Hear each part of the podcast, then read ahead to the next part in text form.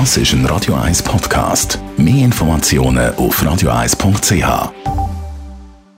Jetzt Netto, das Radio 1 Wirtschaftsmagazin für Konsumentinnen und Konsumenten, wird Ihnen präsentiert von Tracker.ch, der weltweit führende Anbieter für mobile Ortungslösungen.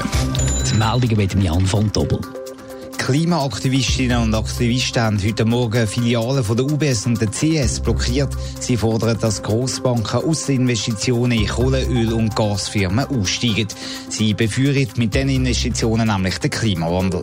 Blockiert worden ist die UBS Basel und die CS am Paradeplatz Zürich. Dort sollen sich rund 100 Leute vor die Eingänge gestellt haben. Sie haben sich zum Teil auch angekettet. Die Polizei die ist vor Ort. Zürcher Bank Julius Bär hat einen neuen Chef gefunden.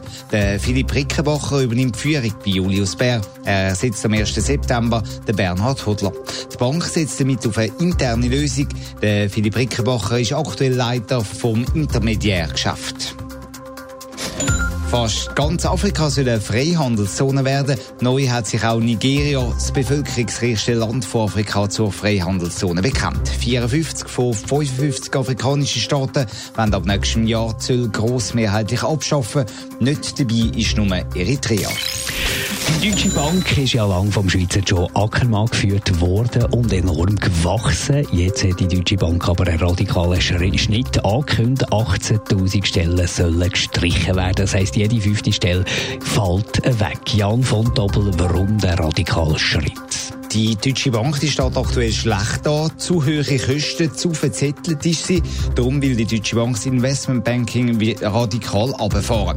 Der Teil also, wo bei anderen Banken schon früher noch umstrukturiert worden ist. Jetzt zieht die Deutsche Bank nach und richtet sich neu aus. Es ist ihm bewusst, dass der Schritt herzig, hat der Chef Christian Sewing gesagt.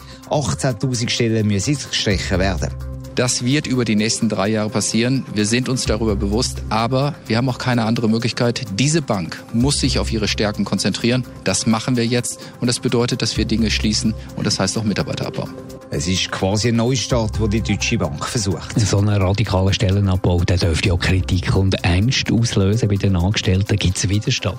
Es ist noch erstaunlich, ganz gross ist der Aufschrei bis jetzt nicht. Klar zittert viel um ihren Job, aber gerade in Deutschland hoffen wir, dass viele von den Stellen eben in den USA gestrichen werden.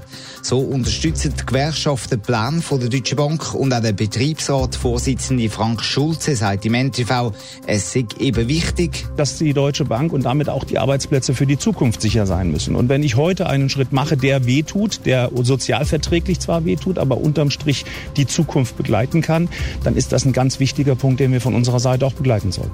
Man hört da also, der Neustart, der ist überfällig gewesen, auch aus Sicht von vielen Angestellten. Was sagen die Beobachter? Schafft die Deutsche Bank den Weg aus der Krise? Die meisten sagen, das sei der richtige Schritt, aber er kommt eben sehr, sehr spät. Der Aktienkurs von der Deutschen Bank ist massiv eingebrochen in der jüngsten Vergangenheit und es gibt schon den einen oder anderen Experten, der sagt, der Neuanfang von der Deutschen Bank, der komme zu spät.